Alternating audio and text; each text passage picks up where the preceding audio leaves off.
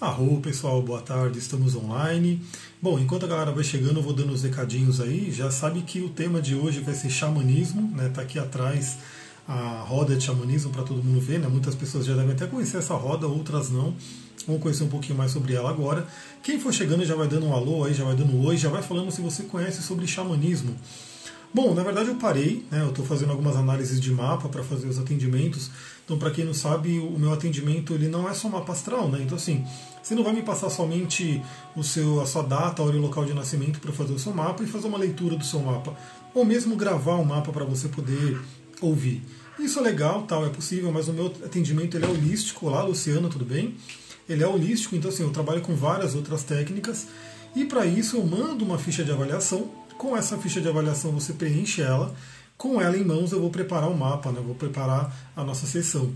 Então é muito interessante porque eu consigo ter uma boa visão da pessoa com tudo aquilo que ela colocou ali na ficha, com os dados que eu já tenho no mapa dela, que eu monto o mapa e vou fazendo um paralelo aí. Né? Então, assim, é uma coisa bem interessante. A Luciana falou que conhece pouco de xamanismo, mas quer saber porque é neta de Índia, que legal. Vamos lá falar um pouquinho mais sobre isso. Então o que acontece? Uma coisa que eu queria trazer aqui para vocês, uma reflexão bem interessante, que é o seguinte, galera. É fato, isso aí é fato, não tem como negar, que quando a pessoa teve uma infância boa, uma infância feliz, uma infância sem tanta dificuldade, começando pelos pais, né, aquela, aquela gestação que foi desejada, que os pais queriam, planejaram, assim por diante, a, a tendência dela ter dificuldades na vida depois é bem menor, vamos dizer assim.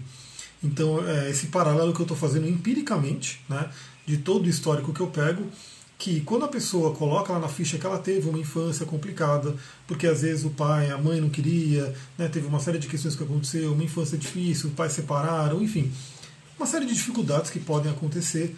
A tendência é você ver diversos problemas sendo ocorrendo ali na vida da pessoa e obviamente a gente sabe, né, eu até trago para todo mundo que a questão aí de pai e mãe, a questão da infância vai reverberar pela vida toda até que você realmente aprenda com aquilo, cure aquilo, né, que veio para você trabalhar.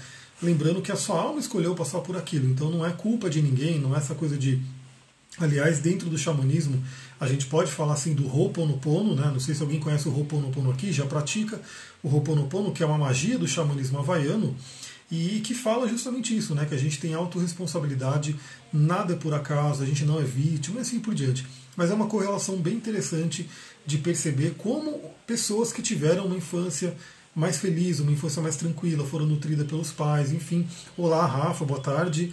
É, elas acabam tendo uma vida com muito mais facilidade. Claro que sempre vai ter, né, cada um vai ter aí os seus desafios de vida. Não significa que a vida da pessoa vai ser perfeita, obviamente mas é uma coisa bem interessante. E se você teve aí, se você está tendo problema, se está tendo alguma dificuldade, perceba isso, começa a relembrar como que é a infância. Né? Muitas pessoas quando estão preenchendo a ficha elas até choram, né? tem uma série de coisas que acontece porque ela começa a relembrar e sabe que você pode limpar tudo aquilo, que são as memórias. E o Ho'oponopono fala sobre as memórias. Vamos ver como que vai ser o andar da carruagem aqui para ver o quanto que eu vou trazer de Ho'oponopono não. Lembrando que a meta agora é xamanismo, né? Vamos falar principalmente sobre esse tema aqui da roda medicinal. Outro recadinho que eu queria dar né, é o seguinte. Também, né, eu já falei uma outra live, eu vou falando, eu vou avisando aí, né, ao longo dos áudios, dos posts das lives, que eu vou fazer um reajuste no preço do atendimento. Então, se você quer pegar, se você está com interesse em fazer um atendimento, já vai marcando agora, mesmo que seja para. A gente não faz assim na hora, né? A gente marca, eu preparo a, a sessão, tudo. Mas se você tem interesse, já vai marcando agora, porque depois vai ter um reajuste, aí esse reajuste vai aumentar um pouquinho o valor. Não é muito, mas é justo, é necessário, inclusive, né? Já estou um bom tempo aí num valor que está realmente baixo. E outra coisa também que eu queria trazer para vocês, para quem é de podcast, e aí eu já vou dar dica, se você não conhece podcast, está perdendo tempo, né? Por quê? Porque podcast é uma forma de você ouvir conteúdos, né? Tem aí podcast e audiolivro, né? Estão aí juntos um outro, né? Então, assim, audiolivro é você pegar um livro um, um, e ouvir ele inteiro. Então, em vez de você pegar o livro e ficar lendo o livro, você vai ouvir o livro. A Rafa colocou aqui, o que você acha de aquário ascendente escorpião? A gente não vai falar tanto de astrologia nessa live, mas o que eu já acho é o seguinte, é uma pessoa que tem aí internamente uma atenção forte para se trabalhar. Eu sou aquariano, né? Eu tenho aí Marte e escorpião, tem alguns pontos escorpião também, e Aquário e Escorpião é uma quadratura. Né? E segundo os pessoal da Rosa Cruz, é a quadratura da Rosa Cruz, é o trabalho de autoconhecimento, é o trabalho de alquimia da alma.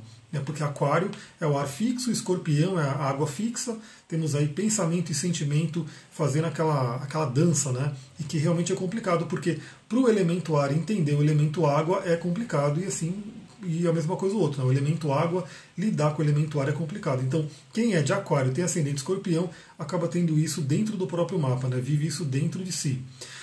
Continuando aqui, então, quem gosta, quem que você não conhece o podcast ainda demorou, porque podcast é uma forma de você estar tá ali ao longo do seu dia e estar tá se informando e estar tá buscando conteúdo, né? É uma coisa muito boa que eu refleti hoje, por exemplo, porque eu leio muito, né? Eu estava lendo um livro, inclusive, que fala sobre doença, né? Astrodiagnose e tudo, e que lá fala, né? Uma pessoa que lia muito e forçava muito os olhos e acabou tendo problema nos olhos. Claro que eu não peguei isso para mim, mas enfim, a gente sabe que tudo que a gente força demais pode ter um probleminha. E eu fiquei pensando, pô, é, podcast, audiobook, enfim, coisas que eu posso aprender ouvindo, eu estou poupando também os olhos, uma coisa legal. Né? Então tem tanto audiolivros, audiobooks da vida, quanto podcast. Podcast é uma série de programas, como se fossem programas de rádio, né, que você vai poder estar tá ouvindo. Então tem vários aplicativos, gratidão para quem está mandando coraçãozinho, adoro esses coraçõezinhos subindo. É, eu uso, por exemplo, o Podbean, mas tem vários outros. Tem o próprio Spotify, tem podcast, enfim, várias plataformas têm podcast. E eu estou colocando tudo, todos esses conteúdos maiores de live, né, eu estou colocando no meu podcast. Então, se você não sabe, eu tenho. E é podcast mesmo, porque tem feed, tudo bonitinho. Tá lá, o Anchor ele disponibiliza em oito plataformas, dentre elas Spotify, iTunes, enfim, várias plataformas. E também né, você pode colocar no seu feed, né, no seu RSS feed e baixar ali o podcast. Então eu estou colocando todos. Hoje eu acredito que eu terminei de colocar tudo, ou quase tudo, né, pelo menos os últimos Todas as últimas lives eu coloquei ali no podcast. Então imagina que se você por um acaso não, não conseguiu pegar uma live, estou tirando esse brancão aqui do, da tela que está pegando meu olho, né? Já está na hora de acalmar a luz por conta da glândula pineal. A gente vai falar aí na pineal. Ó, a Sullivan está me ouvindo diretamente do mercado, Raho, graças à tecnologia, né, nos conectando aí em todo lugar. Então me ouça lá no podcast. Então fica a dica, né? No Telegram, que eu vou dar, outra dica que eu vou dar daqui a pouco, eu mando os áudios mais curtos e vou compartilhando alguns conteúdos. No podcast, eu extraio o áudio dessa live, por exemplo, e eu coloco lá no podcast. Então imagina que você não conseguiu ver a live, você perdeu, você teve que sair. E você pode ver ela no YouTube, porque eu vou colocar ela no YouTube depois, mas se você não quiser ficar preso a uma tela, né, você pode ouvir em podcast. E aí você pode estar correndo, pedalando, fazendo exercício na academia, dirigindo, enfim, fazendo qualquer coisa, vai estar ouvindo um conteúdo ali bacana para poder alimentar a sua mente. E aí outro, a outra dica é a seguinte, se você não está ainda no grupo do Telegram, na verdade canal do Telegram, né?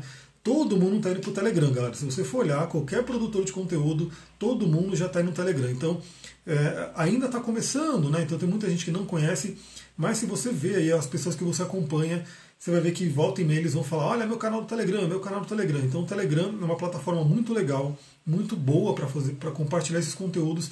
Então tem o canal do Telegram lá, se você quiser entrar, vai ter o link aqui se você estiver vendo pelo YouTube, se você está vendo pelo Instagram, é só pedir o link. Inclusive eu redescobri que eu tenho um grupo no Telegram também, graças é uma amiga lá do grupo que falou, pô, tinha gente postando um monte de coisa no grupo eu não estava lá, e aí ela deu até uma bronquinha lá na pessoa. E quando eu fui ver, realmente eu estava fora do grupo e alguma coisa aconteceu e eu consegui entrar no grupo de novo. Então tem ali até o grupo para a gente trocar uma ideia. Meu parceiro tem Saturno na casa 5 e Peixes e Sol na casa 4. Então aí é uma coisa que tem que analisar o mapa todo, mas é interessante, quando você tem o mapa do parceiro, você pode fazer uma sinastria né, para saber como que os planetas de cada um influenciam os outros. Né? O link do Telegram eu vou mandar então depois por direct, né? Me manda um inbox, né? Eu não sei se vai aparecer para mim aqui, aí eu mando o link bonitinho, mas também tem no perfil. Né? Saindo dessa live, quando terminar essa live, é só entrar lá no meu perfil, no profile, e tem lá o link bonitinho do Linktree, de tudo, né? Bárbara, boa tarde, chegando aqui. Então vamos lá, por que, eu estou falando sobre xamanismo agora? Primeiro porque é um tema que eu amo, eu trabalho com isso, adoro, né? faz parte da minha vida, vocês estão vendo aqui atrás. Né? É, esse aqui foi um dos cursos que eu fiz com o Léo Artesi, o curso de multiplicadores de xamanismo, então para levar o conhecimento de xamanismo para o mundo, e não só com o Léo Artesi, na verdade eu busco o conhecimento de xamanismo dentro de várias fontes. E por que eu estou fazendo a live sobre xamanismo agora? Porque eu coloquei aqui no story do Instagram uma pergunta né, perguntando para você, você que me ouve no Instagram, você que me assiste, você que está acompanhando meus posts, o que você gostaria que eu compartilhasse mais aqui? O que você gostaria que eu postasse mais, que eu trouxesse de conteúdo? E uma das coisas que pediram foi o xamanismo, né, falar mais sobre xamanismo. Talvez até porque eu falava bastante no passado. Eu já dei as rodas de xamanismo, já teve alunos e pessoas, enfim, que aprenderam xamanismo comigo. Eu compartilhava muito. Talvez agora, por, ter, eu ter dado uma parada os últimos dias, os últimos meses, enfim, sei lá, pediram para eu compartilhar mais sobre xamanismo. Então vamos falar um pouquinho sobre esse tema bem interessante que é o xamanismo. Quem aqui já conhece, agora já tem mais gente que já entrou, alguém já trabalha com xamanismo, já conhece, enfim, gosta, tem interesse, como que é o xamanismo na sua vida?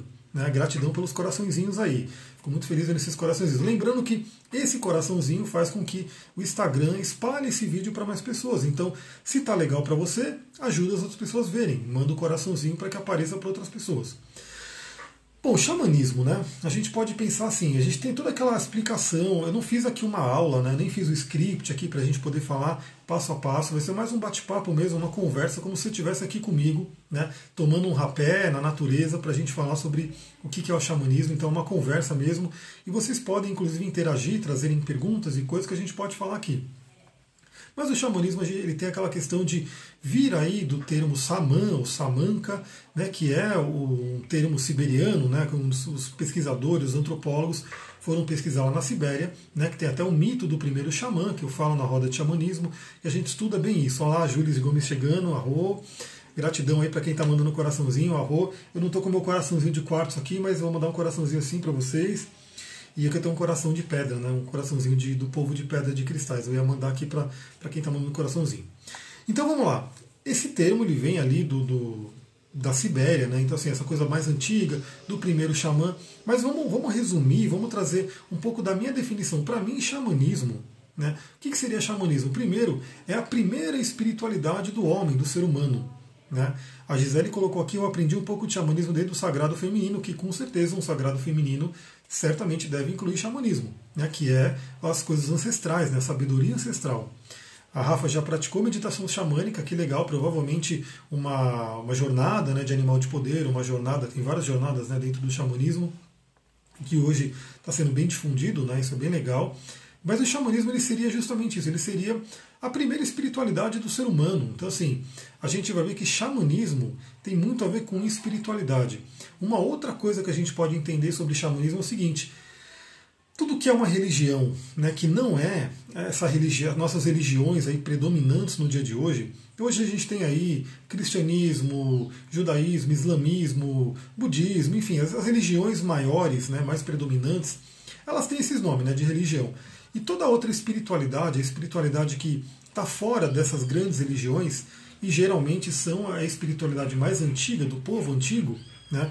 Eu estou aqui, por exemplo, com uma playlist que está na minha frente. Lá no meu Spotify tem algumas playlists que eu monto, então se é do Spotify você pode seguir lá, que é uma playlist de playlist de música celta. Os celtas né, eram xamãs. Né? Eles tinham ali, era como se fosse uma, um povo também que tem a sabedoria do xamanismo. Lembrando que esse termo xamanismo é muito amplo. Né? Hoje ele está muito associado, então assim, eu também sou terapeuta tântrico, então se você uma vez ouviu a palavra tantra na sua vida, provavelmente você colocou tantra, sexo, né? Teve essa relação muito forte. Por quê? Porque foi assim que foi difundido aqui no Ocidente. Né? Então assim, o tantra ele é um, um guarda-chuva de filosofia, de sabedoria, de conhecimento muito amplo, né? Só que aqui no Ocidente, o que chegou, o que mais foi difundido, é uma pequena parte do Tantra, que é a que, parte que lida com a sexualidade. Né? Então, provavelmente você ouviu a palavra Tantra, associou a sexo. E o xamanismo também, provavelmente, se você ouviu a palavra xamanismo, você associou a índio, né? o tribo de índio, ou coisa do tipo. Né? Na verdade, a gente não, pelo que eu vi né, dos antropólogos, dos pesquisadores, a gente não deveria nem chamar de índios, mas de indígenas, povos indígenas, os primeiros povos que estavam aqui. Né? Então tem essa associação muito forte, só que não é só coisa, o xamanismo não é só associado a índio, né, aos índios. Por que, que ele é tão associado aos índios? Por quê? Porque nossos irmãos, povos indígenas, eles são os povos que ainda estão mais em conexão com a natureza. Né? Enquanto a gente, infelizmente, né, o povo civilizado né, que veio aí, barbarizou tudo nas Américas e assim por diante, é um povo que mais se afastou da natureza. Então também um outro outro termo que a gente pode ter de xamanismo, né? O que você acha da ayahuasca? Uma medicina maravilhosa, muito, muito incrível, mas que tem que ter uma sabedoria, tem que ter um respeito para poder utilizar ela. Mas é uma medicina maravilhosa. A ayahuasca, aí que tá, é uma outra coisa que eu ia falar. Então, assim, para você estudar o xamanismo, para você viver o xamanismo, não necessariamente você tem que tomar ayahuasca, porque tem povos que têm aí uma ligação com o xamanismo. A gente pode estudar esses povos que eles não tinham necessariamente ayahuasca. Né? Então a gente, por exemplo, os povos do nativo americanos, muitas tribos ali não tinham enteógenos, eles usavam as jornadas com o tambor. Né? O tambor xamânico ele dá um leve estado, um estado alterado de consciência e aí você pode fazer a sua jornada. Mas a ayahuasca, que é muito utilizada aqui nos povos da América do Sul, ela realmente é muito forte. Então eu acho incrível, desde que seja bem utilizada, desde que seja bem respeitada, né? tem um propósito para trabalhar com ela, porque ela é uma planta de poder. Já diz o nome, poder, planta de poder. Então, com poder a gente não pode brincar. Né? Então, o xamanismo ele não é só coisa dos indígenas, né? ele, é, ele é, como eu estava dizendo, a espiritualidade antiga. Então, a gente pode ligar ao xamanismo, por exemplo, é, se você pegar a China antiga, a medicina tradicional chinesa, os primeiros, né? pode estar ligado ao xamanismo. A Índia, né, inclusive, tem vários relatos, várias literaturas que falam, por exemplo, que Ganesha era o primeiro xamã, que Shiva era o primeiro xamã. Quando a gente vai para os gregos, também que são antigos, se fala muito que Quiron era um grande xamã. Né? E você tem Quiron no mapa, né? você tem ali o planeta Quiron. Não é um planeta, na verdade, é um asteroide, né? um ponto do mapa que é Quiron, que te liga a essa, essa, esse arquétipo de Quiron, que é o curador, que é o xamã. Né? A Catarina colocou aqui, adora a cultura celta, mas como sou portuguesa, se calhar ainda é da influência celta ibérica. Ainda temos algumas traduções que vêm dos celtas, exatamente. Então, assim, é muito, muito interessante quando você começa a estudar isso. E tem um livro, que eu vou pegar aqui para vocês, que é um livro que não é de xamanismo, mas você pode aprender muito com ele. Que é esse livro aqui. Talvez algumas pessoas já conheçam, porque ele é um grande best-seller mesmo, né? Então, muito, muito conhecido você ouve falar dele em todo lugar, né, que é o, o Sapiens, do Yuval Noah Harari. A Silvia chegando aqui, olá Silvia, boa tarde. Então esse livro aqui que fala de uma breve história da humanidade, os primeiros capítulos dele vão falar um pouco sobre essa parte, né, da, dos povos antigos, e assim, caçadores-coletores, é muito, muito interessante trazer isso daí. Então, ó, a Rafa tem Kiron na casa 8 em Sagitário, olha que interessante, um Kiron na casa 8, uma casa de subconsciente. Quilombo que precisa ser acessado aí. Então o que acontece? O xamanismo ele vai ligar isso ao que os povos antigos faziam né, na espiritualidade deles. E por que, que o xamanismo está muito ligado à espiritualidade? Porque é aquilo que eu comentei com vocês. É como se fossem as primeiras religiões, a primeira espiritualidade. Quando o ser humano começou a ter contato com outros planos. Né? Então, assim, é como se. Se você estudar um pouco, e a gente estuda isso nessa roda aqui, né?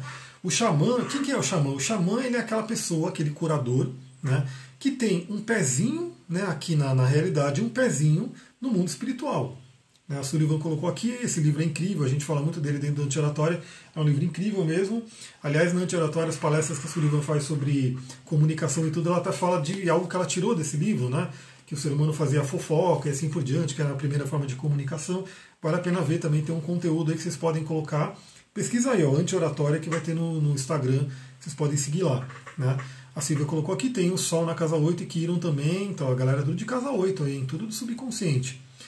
Deixa eu ver, no xamanismo também se celebra a roda do ano como celtas, então. Né? Aí a gente vai entrar um pouco nessa questão que a Gisele colocou, porque o xamanismo, como eu falei, ele é um termo amplo para falar sobre povos antigos, sobre tradições antigas sobre e quem que estuda o xamanismo. Então assim, a gente tem antropólogos, né, que são estudiosos aí, historiadores que vão buscar lá na, nos princípios da humanidade. O próprio Yuval Noah Harari, para escrever esse livro, ele teve que fazer uma grande pesquisa, certo? Né? Então assim, as pessoas vou citar alguns nomes, por exemplo, um dos mais conhecidos dentro do xamanismo, Michael Herner. Né? Tem até um PDF dele gratuito que você pode baixar na internet, que é o livro Caminho do Xamã, né? The Way of Shaman, né? que é o livro do Michael Herner. Tem o, Kenneth Meadows, né? tem também o, o Missé Eliade. Né? Não sei se eu falo o nome dele certo, mas é Missé Eliade, assim por diante. Joseph Campbell, que estudou é, mitologia comparada e religião comparada. Todos esses autores eles pesquisaram lá atrás e foram vendo vários povos, cada um, né, o que, que eles faziam, como era, como era a cultura deles, como era a religião deles, a espiritualidade deles, e foram trazendo aqui para a gente. Né? Então o que acontece? No xamanismo se celebra a roda do ano, por exemplo, se você se ligar ao paganismo, à, à cultura celta, você vai celebrar a roda do ano exatamente como os celtas. Né? Se você se ligar, por exemplo, a questão do, dos índios nativo-americanos, você vai seguir essa roda aqui, dos nativo-americanos, que é a roda medicinal.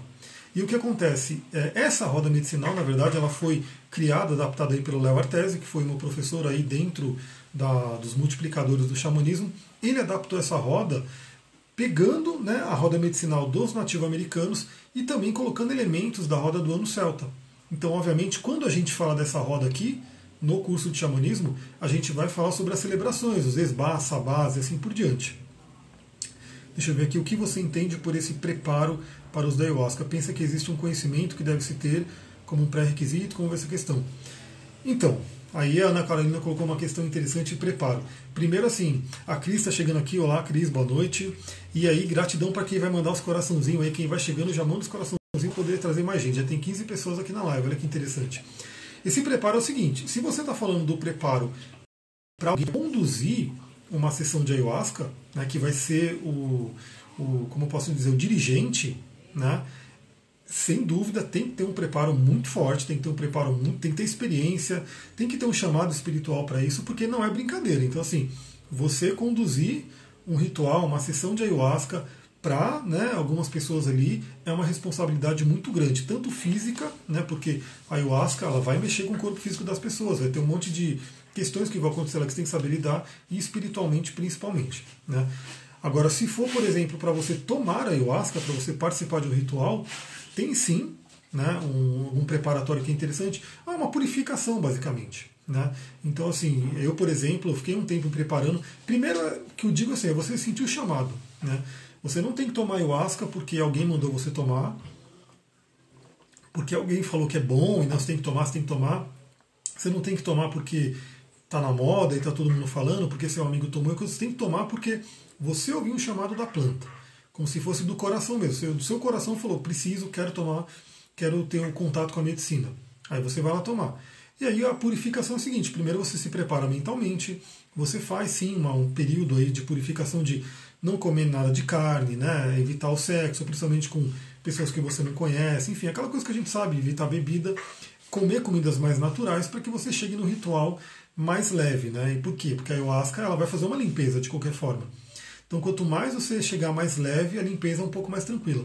A Rafa perguntou se eu já li o livro Caibalion. Já li o livro Caibalion, inclusive no meu blog. Se vocês não conhecem meu blog, acessa lá evolucoaching.com.br no, no, na minha profile aqui do Instagram tem, no Linktree, o, o link ali. Eu posso colocar aqui no. Eu vou colocar aqui no YouTube também.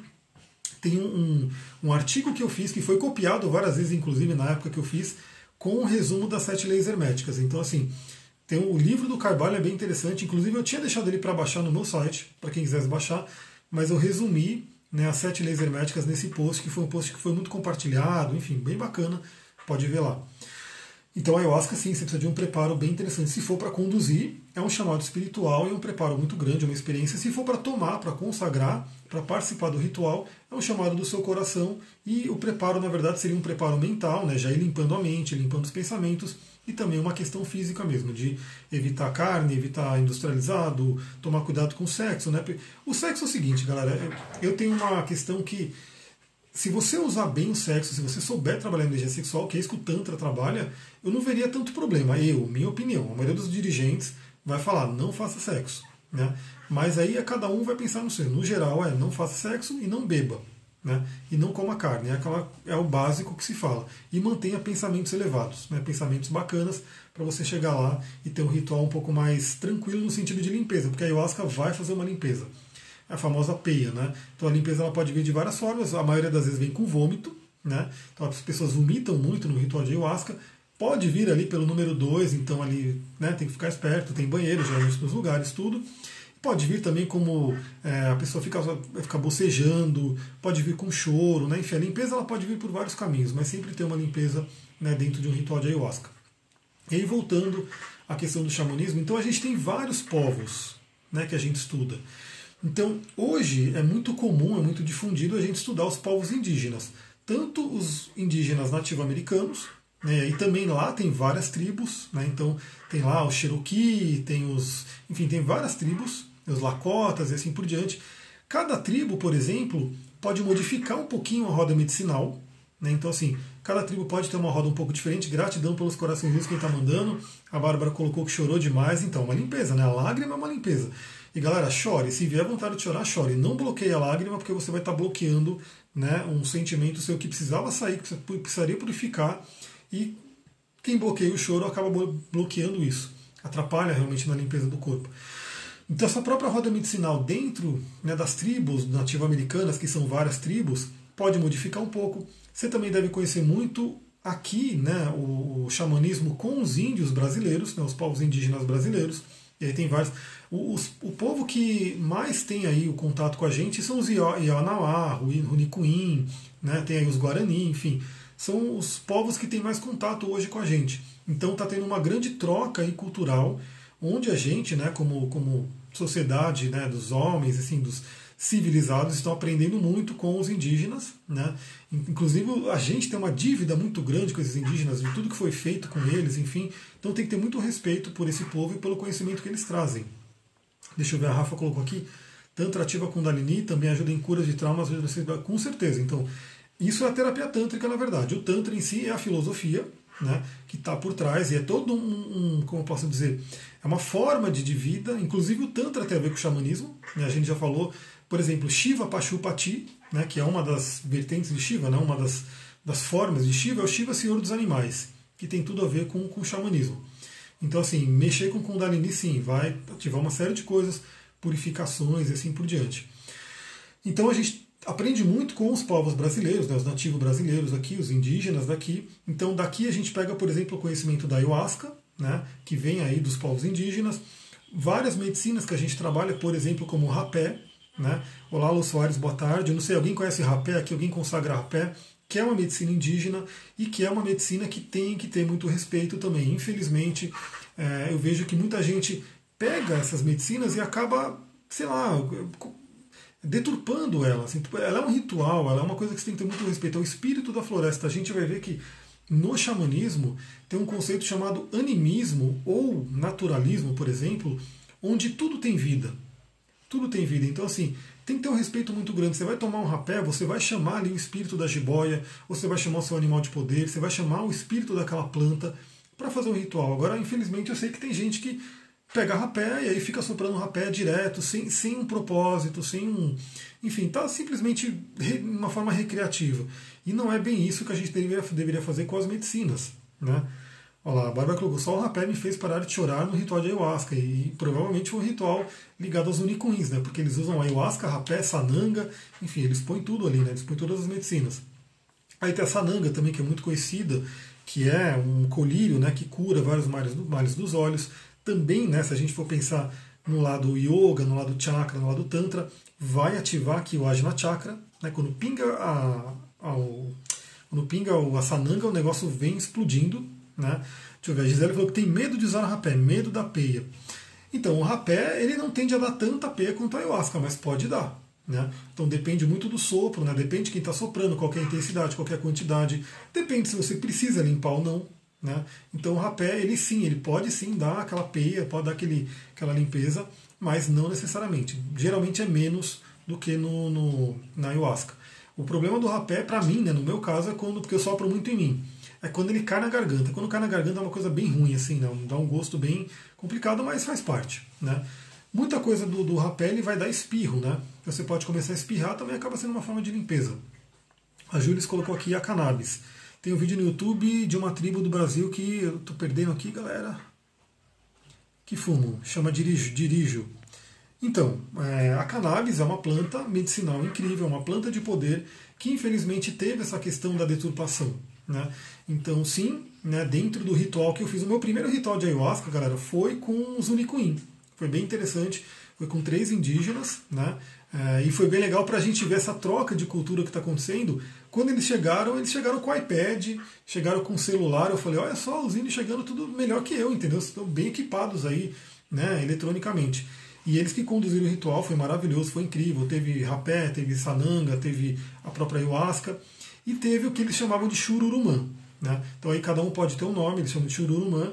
É uma planta medicinal, é uma planta de poder incrível, só que infelizmente também né, acaba sendo um pouco deturpada. Então, na minha visão, deveria ser legalizado, deveria ser uma coisa usada realmente como cura, como uma planta de poder, porque se ela não é legalizada acontece isso. O pessoal faz uma coisa ilegal, faz no tráfico, faz uma coisa que tipo não tem qualidade, né? Então você fica ali, se você quer uma coisa de qualidade, você tem que caçar por aí e quando você compra ali de tráfico vai vir uma coisa que não tem qualidade, então esse é um problema, né? Mas para mim ela é uma planta de cura, uma planta de poder incrível que também deve ser bem utilizada como a própria ayahuasca, como o tabaco. Né? O tabaco também é uma planta de poder que deve ser respeitado, né? Que é muito forte, é muito poderoso e se ele não é respeitado ele acaba trazendo alguns problemas. A Rafa colocou como faço para saber o animal de poder. Então Geralmente, a forma clássica de saber o animal de poder é na jornada xamânica. Então, é, você deita, né, você vai deitar, vai relaxar, vai ter uma condução, né, uma meditação, uma jornada conduzida ao som do tambor.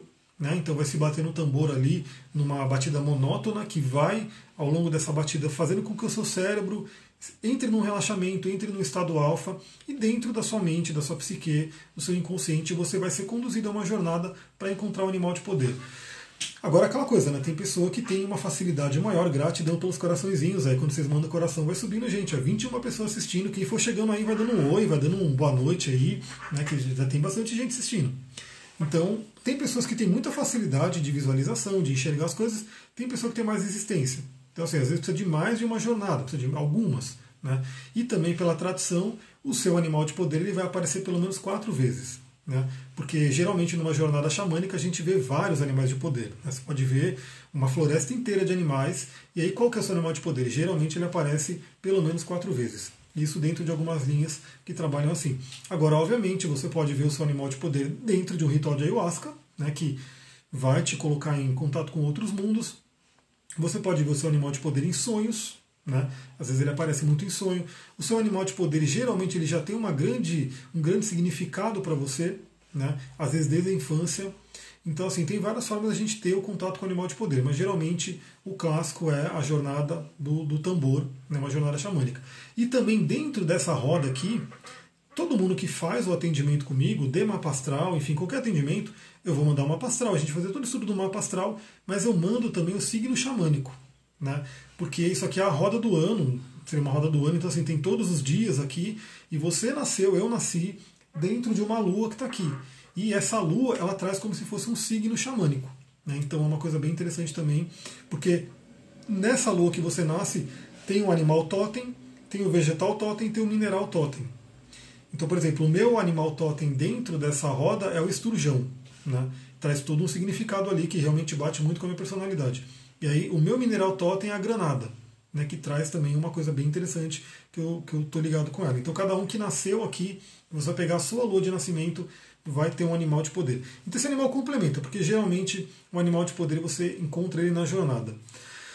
A Silvia colocou aqui, fale mais da sananga. Então a sananga é um colírio indígena, né, é um colírio muito interessante, porque assim, ele dói muito, né, ele, ele dói bastante, tem gente que realmente esperneia na hora que você pinga uma sananga, mas depois dessa dor vem uma sensação maravilhosa, né? Talvez pelo contraste, né, de você sentir muita dor, então assim, depois que você acessa a dor fica uma maravilha, mas ele limpa a visão, né? Então assim, os índios eles usam muito para curar problema de visão, né? Para melhorar a visão. Então assim, geralmente os índios eles usavam sananga, né, e usar ainda, enfim, para sair à noite caçar na floresta. Então, se você andar numa floresta à noite, você vai ver que é muito complicado, você não vai enxergar nada. Então, com a Sanang eles enxergavam melhor. Né? A gente pode ter esse, esse paralelo também com o Ajna Chakra. Então, quando você pinga Sananga, geralmente, né, salvo raras exceções, porque teve uma, uma aluna do, da roda de xamanismo que eu fiz, que eu achei incrível, né? Era uma capricorniana, gente, eu não consegui, tô conseguindo ver as mensagens aqui, porque o negócio, deixa eu ver, deixa eu ver se subir de novo. Mas essa aluna, que era uma capricorniana, ela não fechava o olho com a Sananga, eu achava incrível aquilo, né? como que ela não fechava o olho com a sananga, mas geralmente todo mundo, quando você pinga a sananga, você vai fechar o olho, vai entrar dentro de você, vai entrar numa introspecção. Teve uma vez, por exemplo, que eu pinguei a sananga que, além do Ajna Chakra, o terceiro olho, bombando, o plexo solar. Então parecia que ia explodir né, de energia. Então é uma medicina também bem forte. Né? Tem aí é, algumas graduações, né? Então, assim, tem sananga um pouco mais fraca, né? Que o pessoal usa mais em tratamento diário, tem sananga mais forte, que geralmente é mais para o ritual, e assim por diante. Então, o que acontece? Você realmente é um contato que é bem interessante. Mas sempre, se você for buscar uma medicina da floresta, busque com alguém que conhece, que pode te conduzir. Né? Não adianta você ir lá, ah, vou comprar uma sananga ali no Mercado Livre, alguém que está vendendo, e começar a pingar. Não é legal isso, galera. Quando você for se introduzir a uma medicina, é, vá com alguém que conhece, né, que pode te conduzir, para não ter nenhum probleminha, né? Porque, queira ou não, pode ter algumas é, coisas chatas aí que podem acontecer. Estou tentando ver, porque os comentários pararam de subir. Deixa eu ver aqui. A Rafa tem certa dificuldade para visualizar. O que me apareceu foi o veado bem chifrudo. Pode ser o alce, né? pode ser o veado mesmo. O veado seria a medicina da gentileza. A Lega está colocando aqui, você vi que você ia falar de xamanismo e corri ver, consagra ayahuasca há quase um ano, arro, a ayahuasca planta de poder maravilhosa, a águia da Sullivan. Com o passar do tempo, troca o animal de poder, então. Aí tô, tô conseguindo ver as coisas aqui que. Tô tendo que girar com o dedo, né? Vou ver se ele começa a rolar automático de novo. Com o passar do tempo, troca o animal de poder, então. Na verdade, a gente tem algumas linhas também. Então, cada linha vai falar. Tem, tem linha que fala que você tem nove animais de poder, tem linha que fala que você tem dois enfim, quatro, um para cada direção. Geralmente assim, você tem um animal de nascença que é aquele animal, e pode ser até dois, né? Você pode ter uma, uma afinidade com mais de um animal. E esse animal ele geralmente vai estar muito ligado com a sua característica mesmo, com a sua missão de vida. Por isso que identificar o animal de poder ajuda você a identificar a sua missão de vida. Por exemplo, o meu é o lobo. Né? Um deles, né? um deles é o lobo. E o lobo é o professor.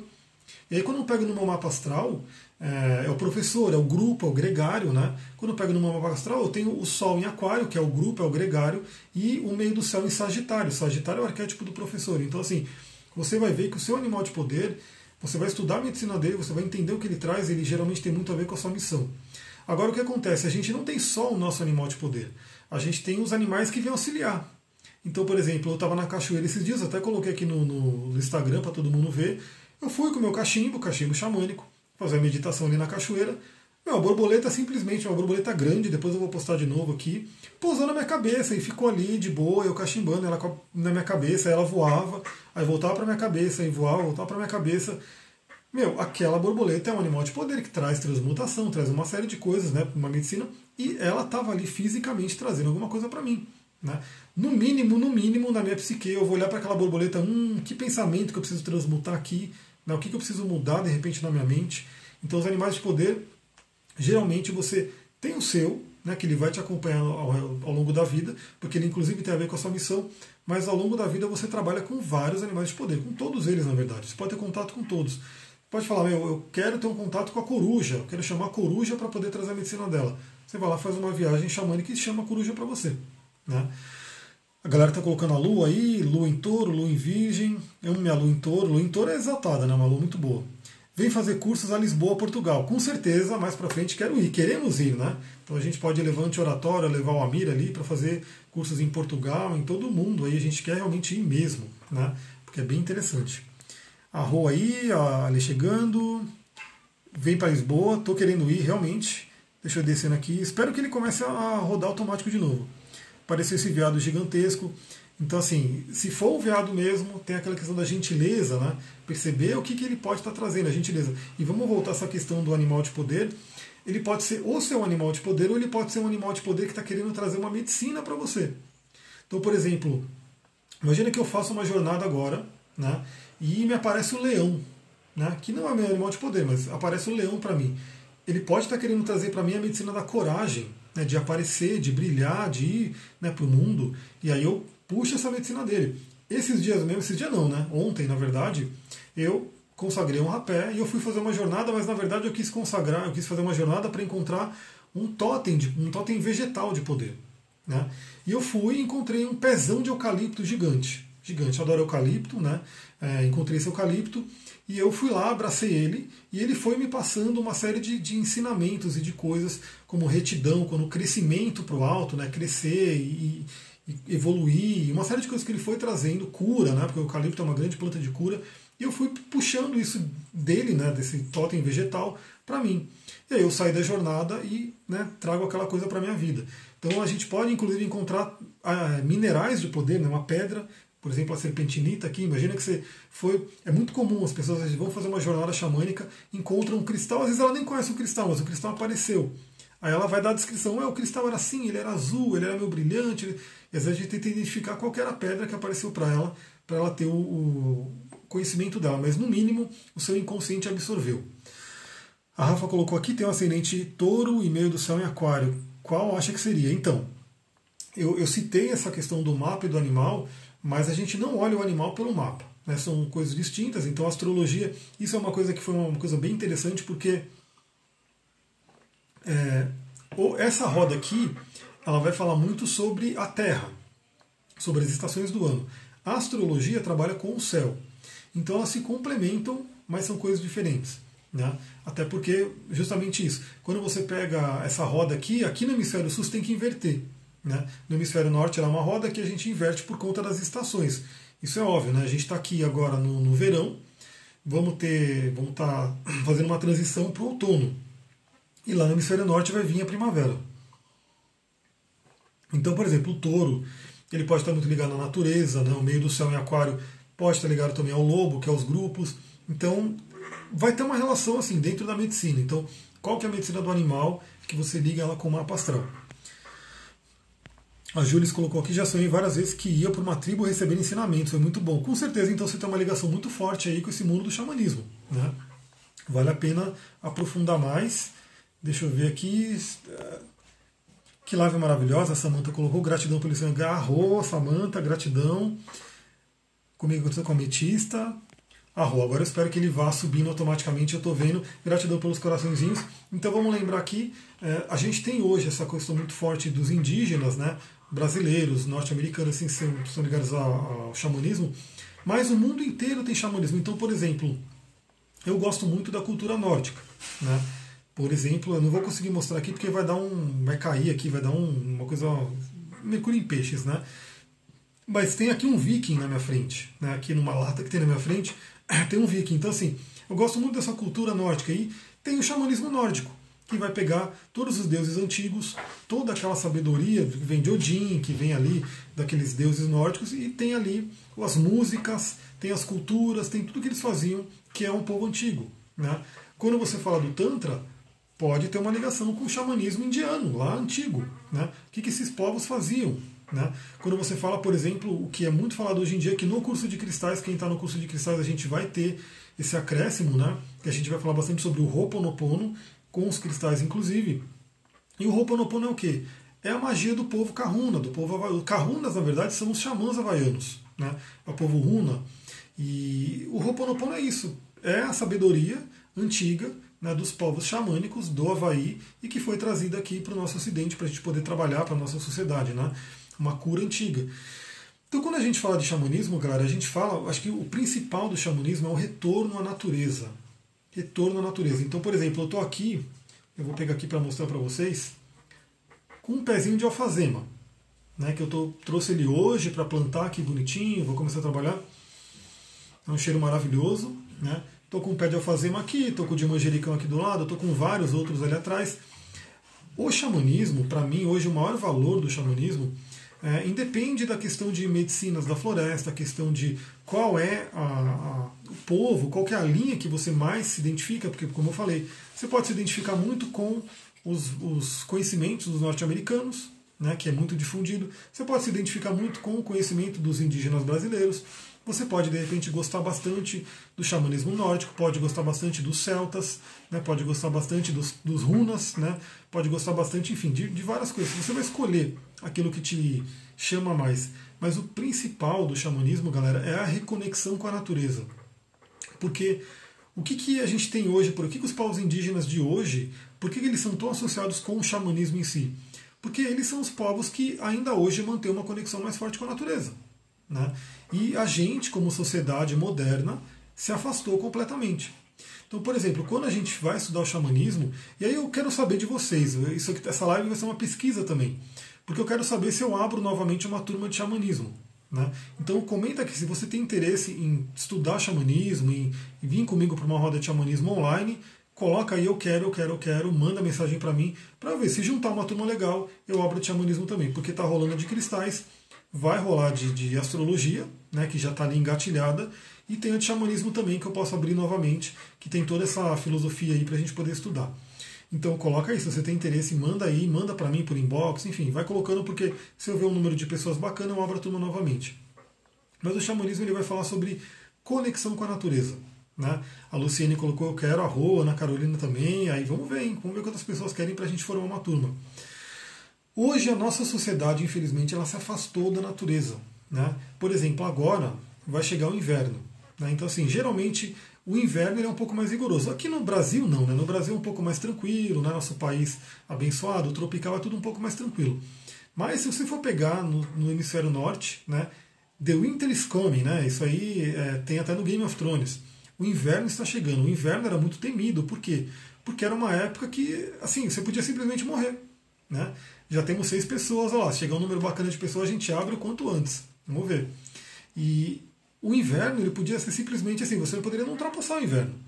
Porque é aquela coisa, hoje as pessoas não param para pensar, mas assim, você tem uma água encanada que chega no seu, na sua torneira ali, no seu chuveiro, tudo bonitinho. Então, no geral, as pessoas não se preocupam se está chovendo, se não está chovendo. Né? Muitas pessoas hoje, inclusive, reclamam da chuva. Né? Tá chovendo e não vou poder fazer isso, não vou poder fazer aquilo enquanto os povos antigos eles abençoavam a chuva, porque eles sabiam claramente que sem chuva, sem colheita, sem colheita, sem comida. Então assim, hoje você vê a inversão de valores, muita gente, eu no passado, né, hoje obviamente não, mas bem no passado eu falava, pô, tá chovendo, eu quero correr, eu quero pedalar e não vou poder por causa da chuva. Hoje eu já entendo, meu, a chuva, graça, bênção, né, que tá chovendo, é maravilhoso, porque a água, as plantas precisam da chuva. Então tem essa coisa que hoje a gente tem isso. Então assim, você vai no mercado né, e você compra ali tudo que você precisa. E geralmente, né, a não sei quando acontece algumas catástrofes aí, você não fica preocupado que ah, vou no mercado não vai ter comida. Né? Vou no mercado e não, não vou encontrar coisa. Geralmente você não precisa nem sair para o mercado. Você vai no mercado, abastece um dispositivo na sua casa que é uma geladeira, né? e quando você está com fome, você anda até a geladeira e come. Tanto que isso trouxe um, um efeito colateral bem complicado, né? porque hoje é, o ser humano ele deveria ser, ter uma vida muito, muito melhor do que antigamente. Né? Porque se você for pensar, a gente tem uma tecnologia incrível, a gente tem conforto, a gente tem uma série de coisas. Mas se você for pensar no nível de felicidade, no nível de saúde das pessoas hoje em dia, provavelmente é muito menor do que aquela galera que vivia com os pés na terra, né? colhendo ali as coisas das árvores, né? porque era uma vida diferente. Né? Talvez eles não tinham tanto conforto, talvez eles tinham um certo receio ali que virava respeito pela natureza, né? mas eles não tinham é, essa coisa do estresse, eles não tinham essa coisa da ansiedade, acho que não tinha essa coisa de depressão. Eles viviam, né? viviam muito bem. Né? E hoje a gente se afastou da natureza, então trouxe uma série de desequilíbrio. Aliás, quando a gente fala de medicina tradicional chinesa, que eu gosto muito, eu uso, eu coloco no, no, curso de cristais, a gente fala bastante, eu uso em mim, enfim, não sou um médico chinês, né? Então, assim, se você quer realmente, ah, quero me tratar, aí você vai ter que ir no médico da, da terapia da medicina tradicional chinesa, mas eu trago vários conhecimentos para você usar no dia a dia. Aquela coisa, você está com raiva, você vai afetar seu fígado. Você está né, com medo, você vai afetar seu rim, assim por diante, alimentação e um monte de coisa. Então, o desequilíbrio gera o seu, a sua doença. E afastar da natureza gera o desequilíbrio. Tanto que é muito, muito. Isso é empírico. Acho que assim, qualquer um que vai para uma mata, que vai para um lugar verde, isso também é científico, né? O pessoal gosta muito de, de, pesquisa científica e tal. Então tem muitas pesquisas que mostram isso. Tem inclusive no Japão uma pesquisa que fala do, do banho de floresta. Né? A Júlia perguntou o que você aborda no curso de xamanismo, como exatamente como aplicar no dia a dia. O que eu abordo? Tudo que está nessa roda, a gente entra na roda né, pelo oeste, né, que é uma direção, então cada direção vai trazer uma série de ensinamentos, cada lua vai trazer uma série de ensinamentos, então tem todo um percurso que é colocado ali. O curso né, do Léo Artese, a roda de xamanismo do Léo Artese, é uma mistura do conhecimento de xamanismo com várias também técnicas de coaching, de autoconhecimento e assim por diante.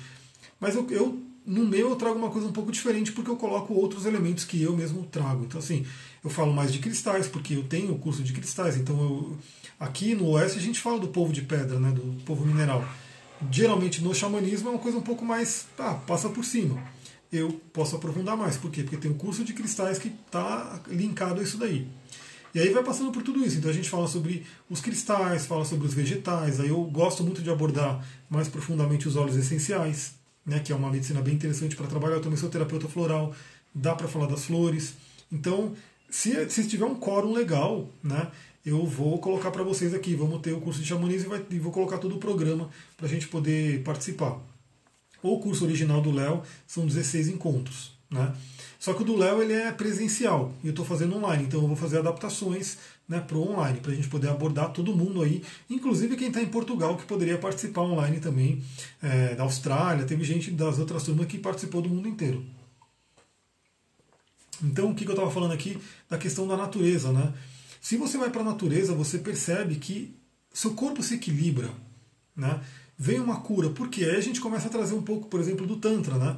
Que tem os chakras, né? E o chakra cardíaco, a Nahata, ele é ligado à cor verde, né? verde e rosa. Quem está fazendo curso de cristais sabe disso, né? Já percebeu, a gente já falou muito sobre isso, sobre as pedras verdes e rosas e assim por diante. Ele é ligado à cor verde. Ele é o chakra que está no meio de todos os sets ele é o central, ele é o que equilibra, ele está ligado à glândula timo, que a glândula timo está ligada ao sistema imunológico. Quando você vai para a mata, aquele verde né, exuberante da natureza, automaticamente, só pela cromoterapia, só por estar tá vendo aquela cor verde abundante, você está se equilibrando. Mas obviamente não é só a cor verde que você está vendo. Quando você entra numa mata, isso o pessoal do Japão que fez esse estudo aí do banho de floresta pesquisou muito bem, aqueles óleos essenciais, aquelas aqueles é, fito alguma coisa, fito. Não é fitoenergética, na né? fitoenergética é você pegar a energia da planta, mas é um fito alguma coisa que vem das plantas, são moléculas mesmo das plantas que você vai respirar, que vai entrar em contato com o seu corpo e que vão trazer cura. Né? Então é uma coisa muito, muito incrível. E o xamanismo ele convida a isso. Gratidão pelos coraçõezinhos, gratidão quem está mandando aí. O xamanismo hoje ele é um convite a voltar a esse contato com a natureza, ao respeito pela natureza. Né? A você realmente é, trazer um pouco, sai um pouco desse mundo, dessa filosofia mecanicista cartesiana. Né? Aliás, hoje eu estava vendo um programa sobre o Descartes, né, que trouxe essa questão do, dos filosofia cartesiana, tal, mecanicista, o mundo é um, um, uma coisa mecânica. O povo antigo não. O povo antigo eles usavam muito o hemisfério direito do cérebro. A gente hoje, como sociedade moderna, valoriza muito o esquerdo. Né? que é justamente onde tem o ego, onde tem o julgamento, onde tem aquela coisa que te bloqueia. Então, por exemplo, o povo antigo, eles pegavam um cristal desse, né, deixa eu pegar aqui uma florita, uma florita que maravilhosa, e eles sabiam que aqui tinha uma consciência. Tem, na verdade, né, que tem uma consciência. Então, o povo antigo olhava para esse cristal e podia ter um processo com esse cristal, podia pegar a energia dele, sentir a energia dele. Aliás, eu já fiz uma live aqui porque me perguntaram como eles descobriram né, as propriedades das pedras e assim por diante. O povo antigo, nossos ancestrais, que não tinham tanto bloqueio né, do ego, do hemisfério esquerdo do corpo, do, do cérebro, eles trabalhavam mais com o hemisfério direito, que essa coisa mais ampla, eles tinham um contato muito maior com essa parte espiritual. Então eles tinham, eles olhavam para uma pedra, não é que nem hoje, né? Hoje as pessoas veem uma pedra, tipo, eu acho muito incrível porque, por exemplo, muita gente vai para a loja de cristais comprar cristais, né? Mas se você dá uma volta pela natureza, aqui em Mariporã mesmo, e claro que em outros estados até mais, né? Porque aqui ainda não é um lugar de mineração, né? Não é um lugar tão conhecido de mineração, mas ainda assim, quando eu ando aqui por Mariporã, nas estradas de terra, eu vejo um monte de cristal de quartzo. Né? E eu olho para eles, eu me comunico, eu falo, nossa, que lindo esse cristal, tal, pego um pouco de energia e vejo ele ali bonitão. E as pessoas, no geral, olham para aquilo como se fosse uma pedra e, tipo, chuta, não está nem aí, e assim por diante. Por exemplo, tem uma subida aqui, tem uma montanha aqui que tem um monte de mica rosa, né, que é um cristal lindíssimo, mas que provavelmente todo mundo olha ali, é uma pedra rosa brilhante, que legal, mas não dá muita atenção. Né? Lá em Minas Gerais tem várias estradas de terra que tem um monte de turmalina. Você está andando na, na, estrada, tem turmalina ali na estrada. E as pessoas não têm esse, essa visão, acham que é simplesmente uma pedra, uma coisa tipo é, um objeto. Não? É um objeto inanimado. Só que nessa filosofia animista, a gente considera assim que aqui tem uma vida, né, tem uma consciência. Claro que é uma consciência diferente da consciência humana, uma coisa, é um outro tipo de consciência, mas existe, a gente pode trocar energia com essa consciência. Mesma coisa os vegetais. Né? Então, quando você vai para o xamanismo, então a gente já falou, você já vai ter uma, uma relação diferenciada com o mundo das pedras. Né? Você vai olhar para um cristal com uma outra visão. Quem está fazendo o curso de cristais e quem fez as outras turmas, acredito que hoje já tem essa outra visão. Você vê um cristal, você já tem uma outra, um outro relacionamento com ele. Inclusive, você pode encontrar os cristais durante o seu, seu passeio aí pela natureza. Pode ver vários deles aí. O povo vegetal também. Né? Inclusive, é uma forma de vida até um pouco mais próxima da gente. Então, assim, você pegar uma pessoa qualquer na rua e falar que aqui tem uma vida, geralmente ela vai falar que não, não tem nada a ver, você é louco, não sei o quê. Um vegetal não tem como dizer que ele não tem uma vida, até porque ele morre. Né? Então, assim, se você não cuidar da plantinha, ela vai morrer. Se você cuidar bem da plantinha, ela vai crescer, vai ficar feliz, vai ficar exuberante. Se você colocar música bacana que essa planta gosta, ela vai responder a isso. Se você falar com ela, ela vai responder. Então, isso a gente sabe. Né? Isso é muito fácil entender que o, mundo vegetal tem uma vida. Né? Diferente também da nossa, mas existe uma vida, uma consciência que a gente pode trocar. O mundo animal, não preciso nem dizer, né? Então, o mundo animal está muito próximo da gente, né? Tem olhos, tem boca, né? Enfim, tem tudo que a gente tem. O mundo animal está muito próximo da gente e, com certeza, né, a gente se comunica muito com eles. E aí o xamanismo ele vai ser esse convite né, para todo mundo olhar os cristais de uma forma diferente, olhar os vegetais de uma forma diferente, olhar os animais de uma forma diferente, olhar o planeta de uma forma diferente. No xamanismo, é, a gente fala, né, os nativos, é o avô Sol que está subindo ali, né, é a avó Lua, é a mãe Terra. Então, assim, imagina, olha que bonito você ter esse, essa consciência de você olhar para o céu e considerar ali, a avó Lua está subindo ali no céu, está iluminando aqui para gente. E o avô Sol, não simplesmente um corpo né, que está ali, um corpo estelar, enfim, um astro, que é uma coisa mecânica. Né? Não, aquilo ali tem uma, energia que troca com a gente. Então o xamanismo traz esse convite. Né? E isso é muito necessário por quê? Porque primeiro vai trazer um, um bem-estar, um equilíbrio, uma coisa muito forte. Né? Você se sente mais integrado com a Mãe Terra. Né? Uma coisa que acontece muito, né? as pessoas hoje fogem do Sol. Né? Então, assim, por quê? Porque foi dito que o Sol vai envelhecer a pele, vai dar câncer de pele, vai não sei o quê. E galera, não tem jeito, entendeu? Você vai fugir do Sol. Aí hoje o pessoal fugiu, fugiu tanto do Sol, passou tanto é, protetor solar que tem que ficar tomando vitamina D em cápsula, né, em comprimido. E aí hoje muitos médicos conscientes falam: não, não, não, você não pode fugir do sol, você tem que tomar o sol. E você tem que tomar o sol do meio-dia. Né? Você tem que ficar ali 10, 15 minutos no sol do meio-dia. Que era o sol que todo mundo falava para fugir. Né? E aí você começa a entender: não, pera, o sol não é maléfico. O que é maléfico é você ficar ali, estirada no sol horas e horas e horas e horas. Aí o sol vai queimar mesmo. A Sullivan colocou Go Vegan, Go Vegan, exatamente, porque imagina a, a a mudança de consciência que dá para ter com relação aos animais. Porque isso também é muito falado dentro do. O próprio Léo Artes, ele é vegano, ele defende o veganismo. Por quê? Porque é uma nova relação com o mundo animal. Então, como que você vai chamar o seu espírito animal né, e, e participar de uma, de uma matança, de uma barbarização dos animais que estão ali? Porque, queira ou não, tudo é sentido, tudo é sentido. Inclusive, é, acho que vale a pena falar sobre isso, já que a gente está em uma questão de coronavírus, né, tá amedrontando todo mundo. Existe uma lenda dos índios Cherokees, né, que está lá no meu site, está lá para você ler bonitinho, que a lenda é as doenças começaram a surgir quando o ser humano começou a maltratar os animais, a barbarizar com os animais.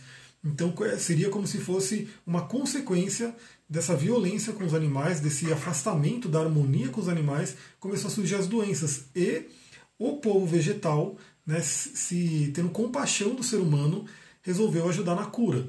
Então você pode perceber que para cada doença tem uma erva que cura. Então você está com um problema no estômago, tem uma ervinha lá, um, na verdade um conjunto de ervas que você pode tomar para curar seu estômago.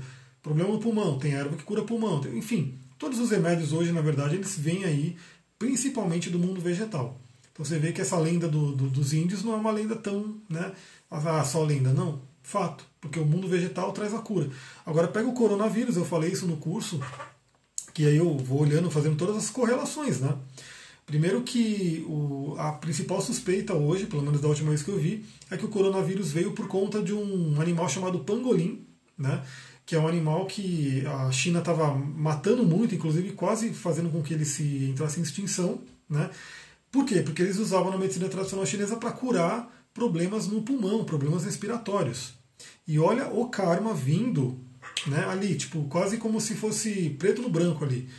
Então eles estavam ali barbarizando esse animal e de repente foi por, através desse animal que veio um vírus, né, e esse vírus ataca justamente o que? A parte respiratória. Né? Agora eu falo, pô, precisa ir lá e massacrar um animal e te importar ele da África e acabar com a vida dele para curar o seu pulmão? Pô, a, o próprio eucalipto é um puta curador de pulmão. Né? A folha do eucalipto, você não precisa matar não precisa fazer nada. Você pode pegar umas folhinhas de eucalipto, extrair óleo essencial, fazer o chá, respirar, inalação e assim por diante. E mais, né? Aí você vê é, na própria Kabbalah, tem aí um, uma aula de um rabino, né? Que ele fala, ixi, está acabando aí o meu tempo, gratidão para quem viu, mas só falando, na própria Kabbalah se fala muito disso, da questão de, de maltratar os animais, comer os animais vivos, coisas que tem acontecido que seria, o coronavírus seria um gevurah, né? Seria a parte da, do rigor de Deus perante o que está acontecendo. Então, galera, muita gratidão aí para quem acompanhou. Eu adorei essa live. Veio de repente né, para eu fazer. Mandem mais sugestões aí de temas para a gente trabalhar. Namastê, Harion.